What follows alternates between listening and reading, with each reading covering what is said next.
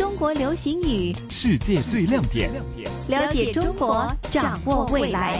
国情解读，解读主持李古城、陈坚。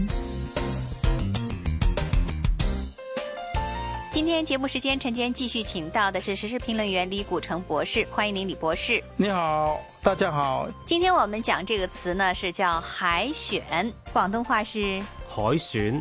所谓的海选呢，就是说不是指定候选人呢，而是由选民自己来提名。这种的选举方式呢，在中国大陆呢，简称是海选。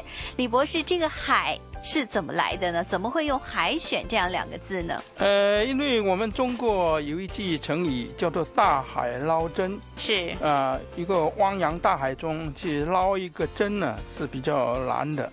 啊，那么它的意思呢，就是说，在很多的没有既定目标的，让你自己去挑吧，嗯，就是这样一种选举方式。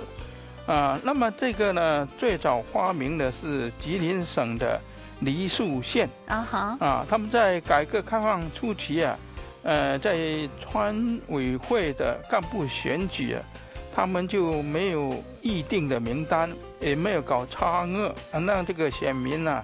村民呢自己提名。我知道呢，这个“海”字在东北的方言当中呢，就是有很多，而且是没有目标这样的一个意思哈。嗯。所以呢，海选呢，就是说是没有的既定目标，这样子的话呢，是一个比较自由的民主选举哈。说到海选呢，我的记忆当中，比如说啊，呃，我们在这个中国大陆很多呃歌唱比赛就采取的是海选的方式哈，没有内定的人，那么大家通过网络啊、手机这样子的来选举哈，我们非常熟。的一些选秀的活动，那么在这个政治领域是怎么使用的呢？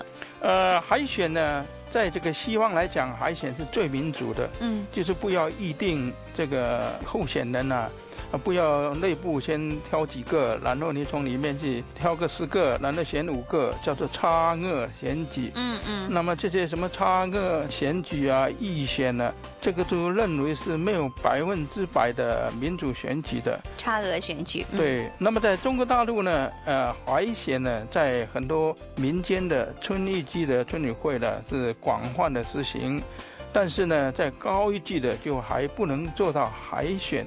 因为往往是这个个人提一个名，那么怎么样选出一个人呢？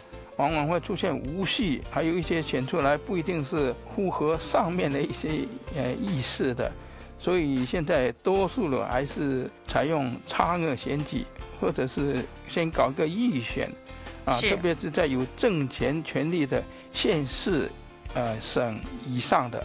啊，基本上还是实行差额选举。那么，其实所谓的海选呢，就是说没有既定目标，而且呢是最民主的一种选举方式。谢谢李博士。国情解读，解读，逢星期一至五，晨曦的香港，环球华语在线节目中播出。播出。